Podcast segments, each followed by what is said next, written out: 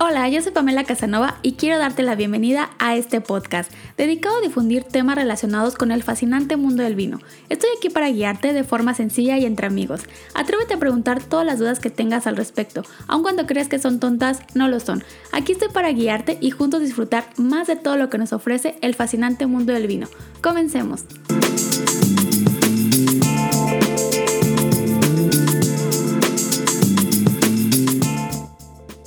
Hola, bienvenidos al podcast de esta semana. En esta ocasión quiero platicarles de algo muy especial que se celebra justo hoy, el 3 de junio, que es el Día del Sommelier.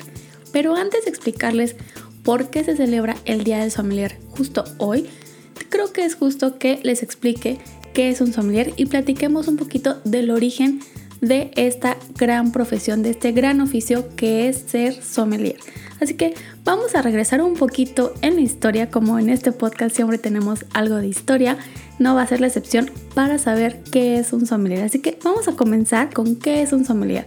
Un sommelier es la persona experta que se dedica a catar vinos, pero no solamente el sommelier sabe de vinos, sino también de bebidas espirituosas, también de jamones, de puros, de café, de té, de agua, de aceites, como yo lo defino, de todo lo comible y lo bebible en este mundo. Así que el sommelier es la persona experta en alimentos y bebidas, las cuales te va a ir guiando para que tu experiencia sea lo más placentera posible. Esto es a grandes rasgos.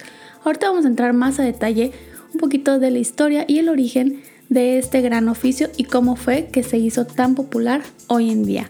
Vamos a remontarnos un poco hacia el siglo V a.C., que ya se tenían algunas evidencias de la actividad de los sommeliers o sumillers, también se les conoce de esta forma, en Mesopotamia, en un lugar conocido como Shagu, que la labor del principal sommelier era el de servir el vino a todos los comensales de los banquetes y en el antiguo Egipto, en el siglo IV a.C., los faraones eran aficionados a estas bebidas espirituosas, entre los cuales sus éxitos pues de cierta forma tenían a un maestro copero, el cual podría equipararse hoy en día a lo que hace el sommelier.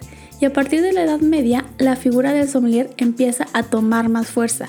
En los monasterios franceses trabajaban los llamados celliers y sus subordinados, los llamados cabistes y ambos eran los responsables de las bodegas.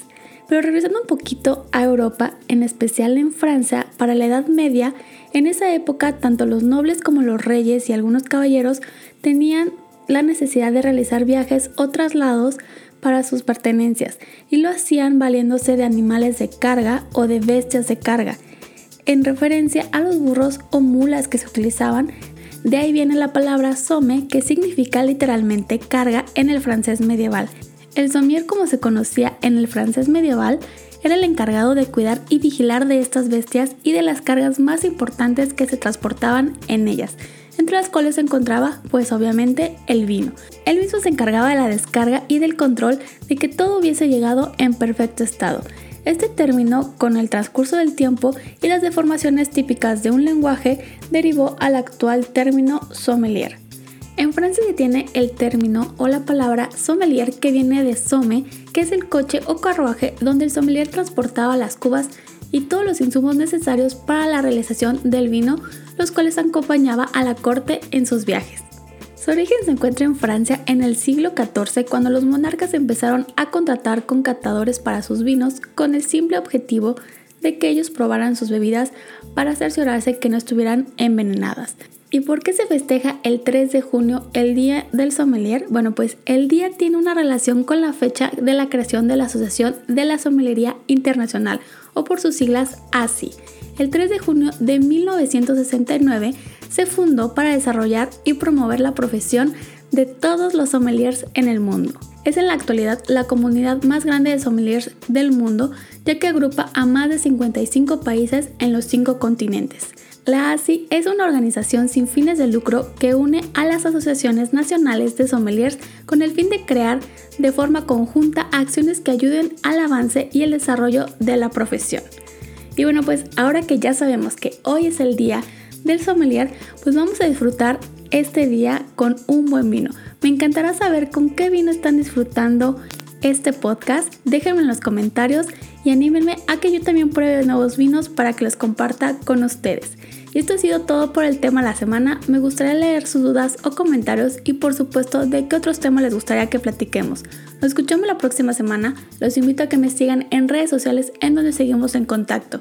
En Instagram me encuentran como Pamela Sommelier y en Facebook como Pamela Casanova Sommelier. Nos escuchamos a la próxima. Bien abrazos.